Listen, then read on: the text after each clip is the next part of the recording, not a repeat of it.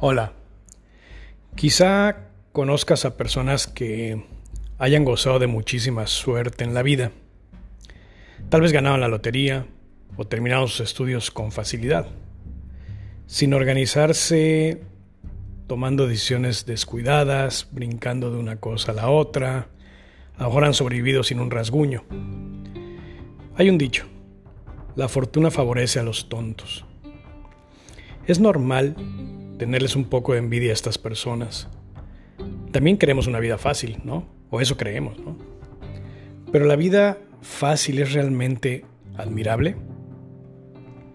Cualquiera puede tener suerte. Ser despistado no es ninguna habilidad y nadie lo consideraría una virtud.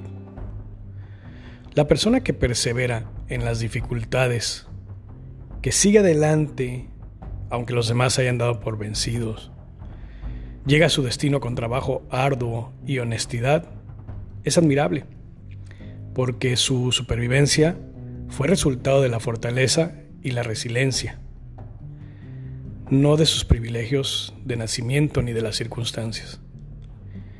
Una persona que superó obstáculos externos para ser exitoso, que dominó sus emociones e impulsos, es mucho más impresionante. La persona que la ha tenido muy difícil y que pese a ello ha triunfado, es grande. Decide ser grande.